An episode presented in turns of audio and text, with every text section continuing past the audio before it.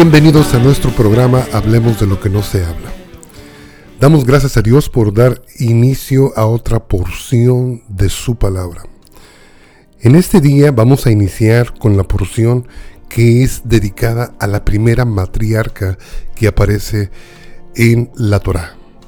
Estoy hablando a Sara, la esposa del primer patriarca que tuvimos dentro de la Torá.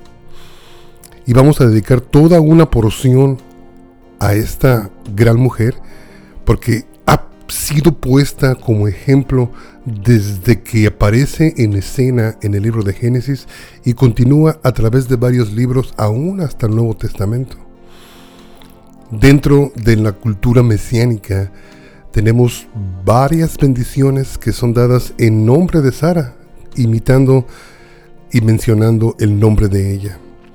Esta porción se llama Hayei Sara que quiere decir la vida de Sara. Pero antes de iniciar yo quiero recordarte que Dios es fiel. Y la palabra nos dice que Dios da honra al que honra merece. Y a través del estudio que estábamos haciendo a esta porción nos podemos dar cuenta que el Señor aún después de la muerte de sus siervos, todavía el Señor lo sigue honrando. Todavía el Señor sigue usando sus nombres, sigue usando su obra para inspirar a otras generaciones. Y eso es lo que nos vamos a enfocar en este día y daremos inicio en el libro de Génesis capítulo 23. Génesis capítulo 23 versículo 1 y leo de la versión Reina Valera. Y dice así la palabra del Señor en el versículo 1. Dice, fue la vida de Sara 127 años. Tantos fueron los años de la vida de Sara y murió Sara en Kiriat Arba, que es Hebrón en nuestros días, en la tierra de Canaán, y vino a Abraham a hacer duelo por Sara y a llorarla. Y se levantó Abraham de delante de su muerta y habló a los hijos de Het, diciendo, extranjero y forastero soy entre vosotros. Dadme propiedad para sepultura entre vosotros, y sepultaré mi muerta de delante de mí. Y ellos respondieron, los hijos de Het, Abraham, y le dijeron, Óyenos, Señor nuestro, eres un príncipe de Dios entre nosotros. En lo mejor de nuestros sepulcros, sepulta a tu muerta. Ninguno de nosotros te negará su sepulcro ni te impedirá que entierres tu muerta. Y Abraham se levantó y se inclinó al pueblo de aquella tierra de los hijos de Het. Y habló con ellos diciendo, si tenéis voluntad de que yo sepulte mi muerta de delante de mí, oídme, e interceder por mí con Efrón, hijo de Soar, para que me dé la cueva de Matpela, que tiene al extremo de su heredad que por justo precio me la dé, para posesión de sepultura en medio de vosotros. Este Efrón estaba entre los hijos de Het y respondió Efrón eteo a Abraham, en presencia de los hijos de Het, de todos los que entraban por la puerta de su ciudad, diciendo, No, Señor mío, óyeme, te doy la heredad y te doy también la cueva que está en ella.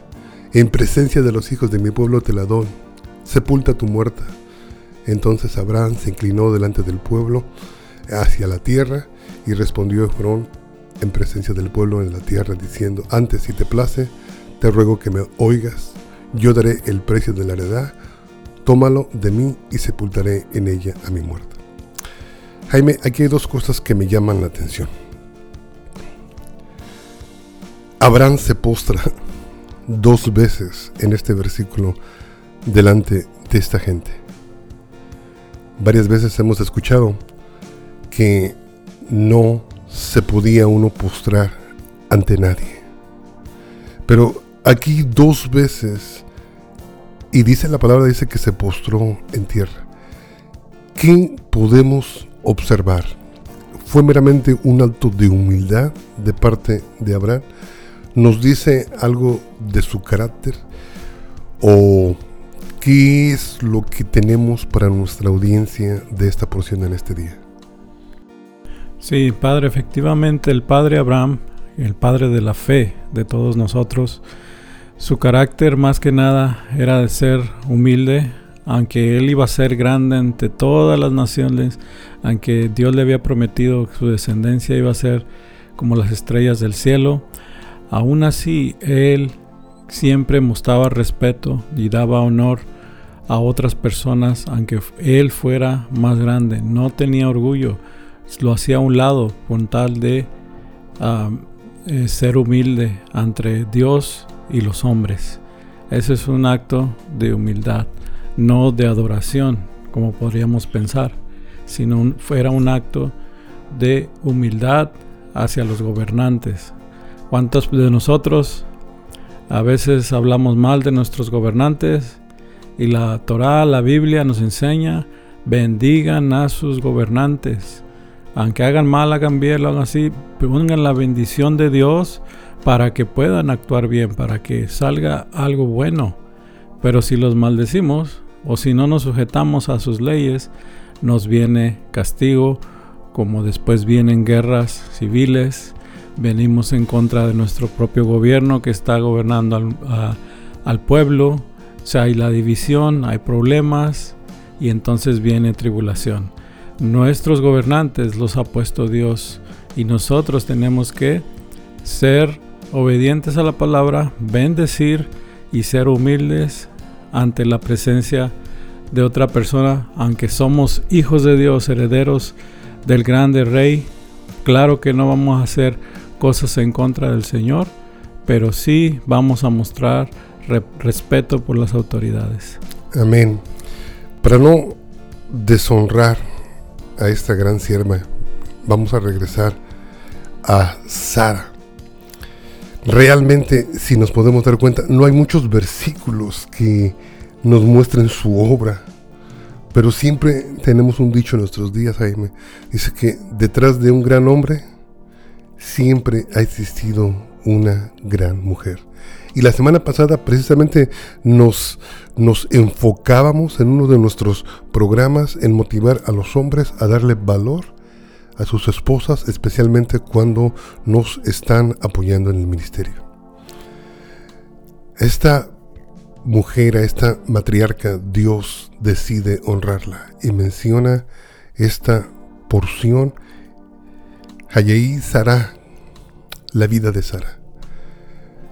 Y realmente no hay mucho material de donde cortar, como podemos decir en un dicho en México, pero sí podemos entender que en nuestros días hay varias oraciones que damos en honor a esta gran mujer.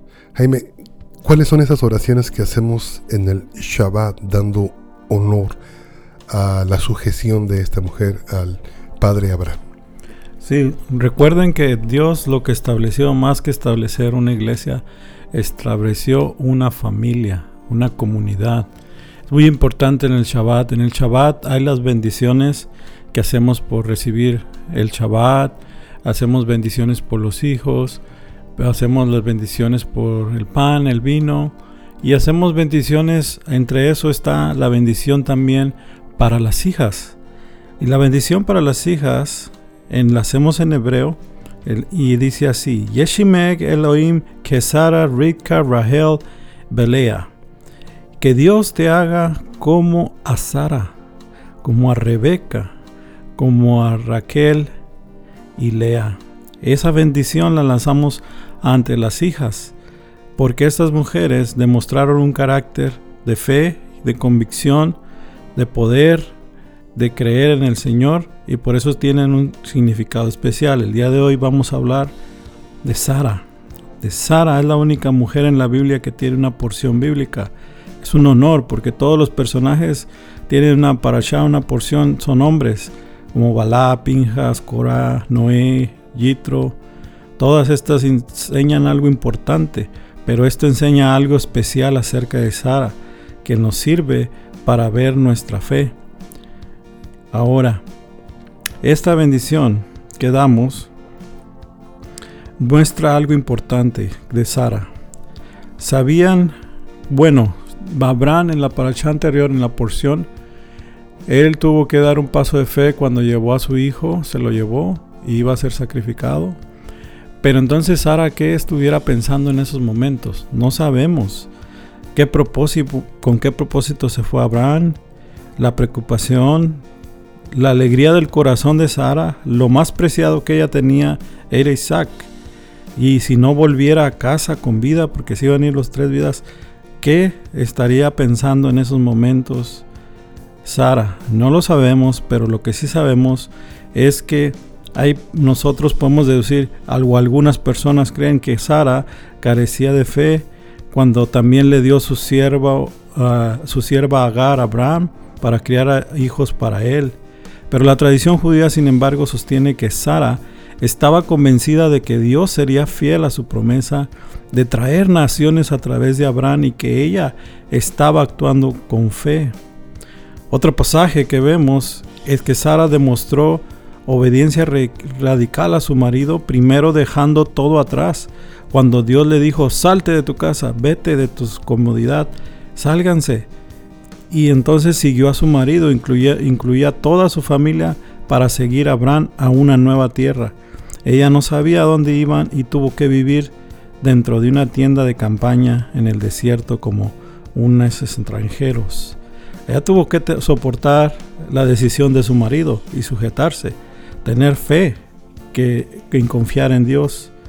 También en otra ocasión, con el fin de proteger a su marido, Abraham incluso aceptó dos veces entrar en el harén de un rey extranjero, donde podría haber sido potencialmente muy dañada y contaminada.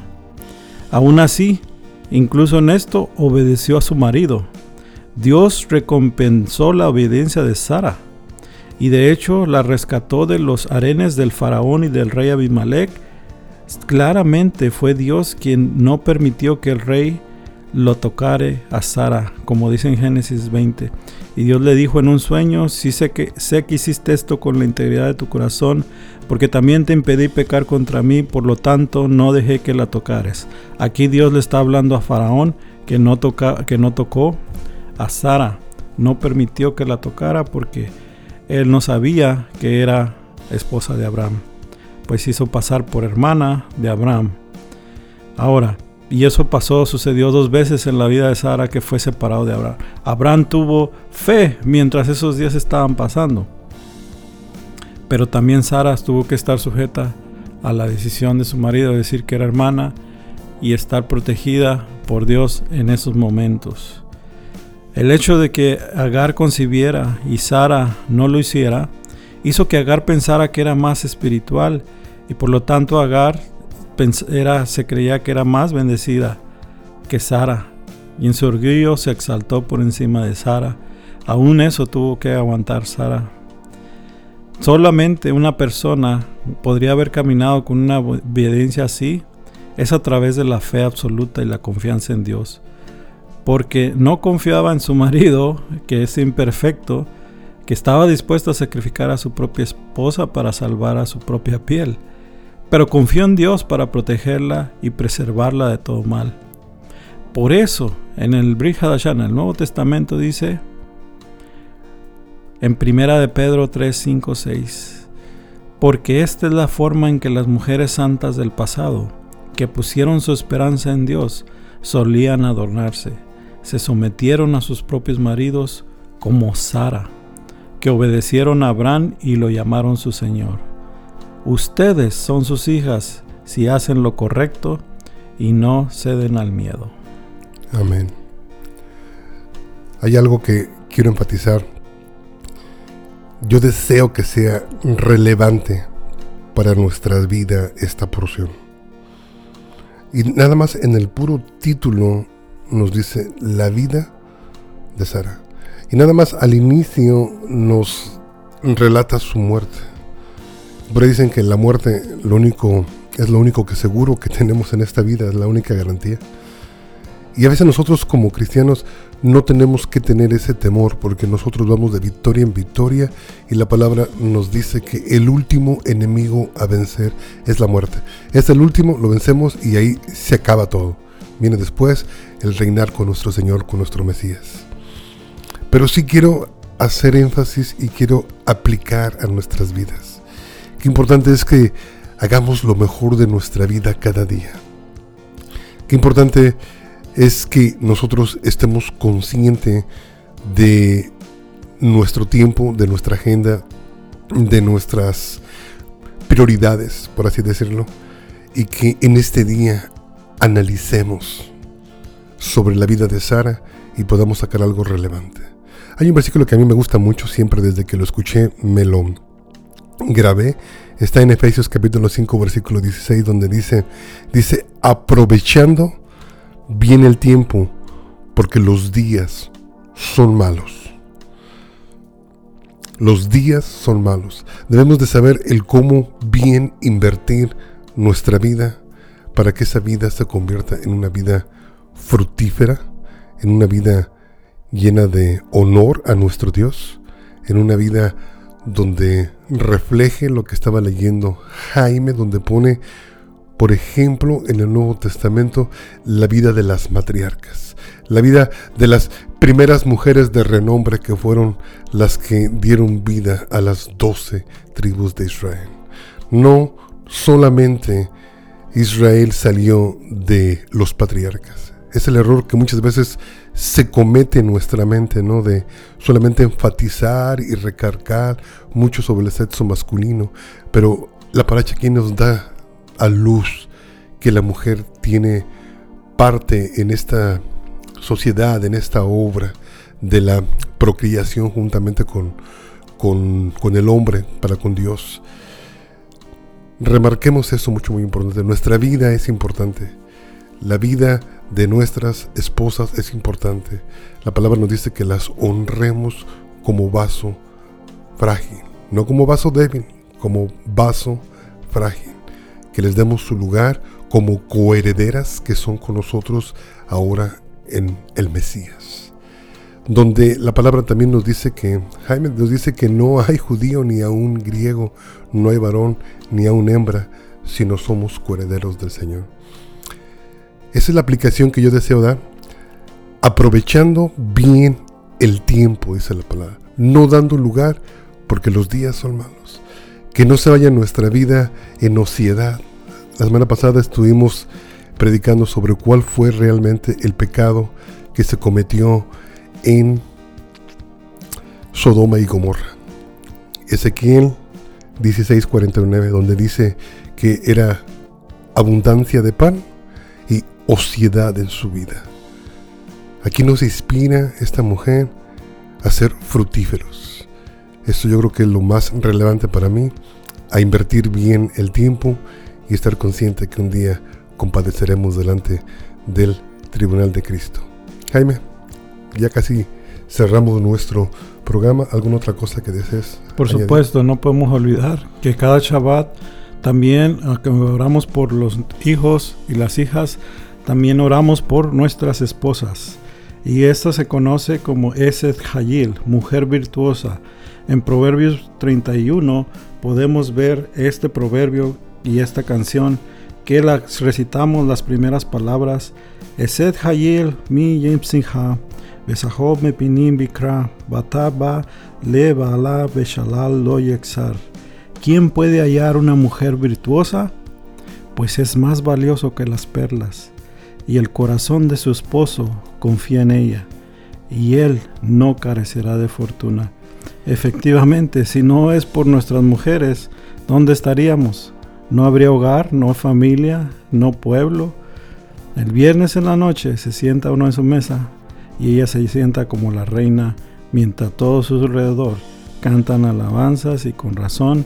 Ella es Eshet Hail, una mujer virtuosa. Así como ve usted su esposa, si está defectos o como usted la vea, no, aprenda a bendecirla, aprenda a amarla, y bendecir con esta oración para que sea esa mujer virtuosa, para que esté bendecida y de esta manera sea la mujer de valor, porque sin ella no hay amor, no hay hogar, no está la cocina, no hay la comida, no los hijos, todo ella es el corazón de su hogar.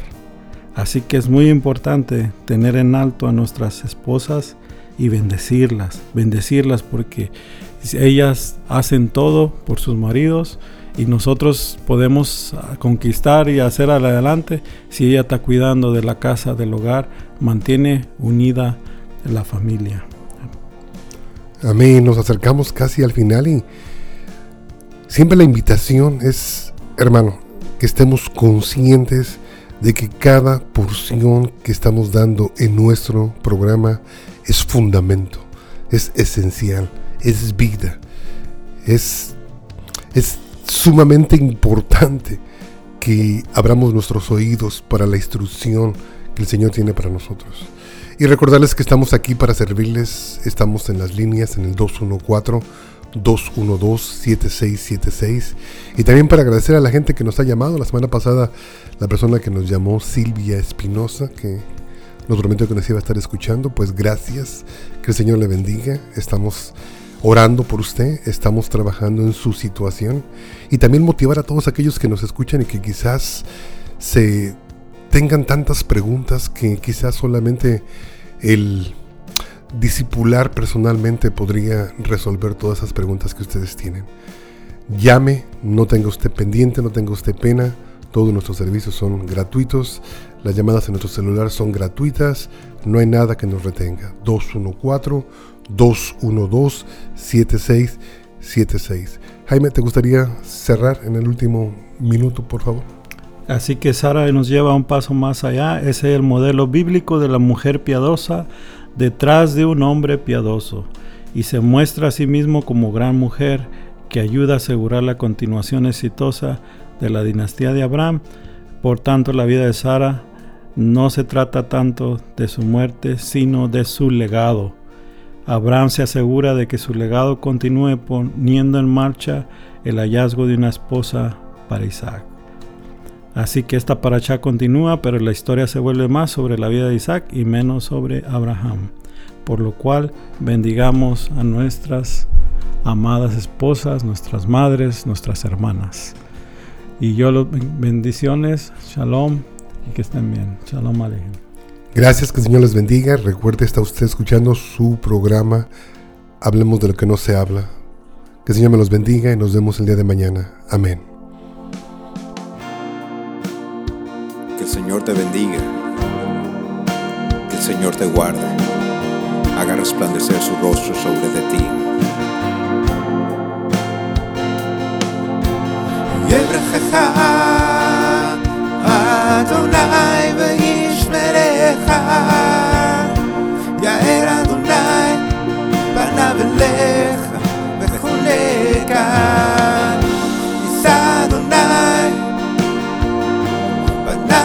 dejar.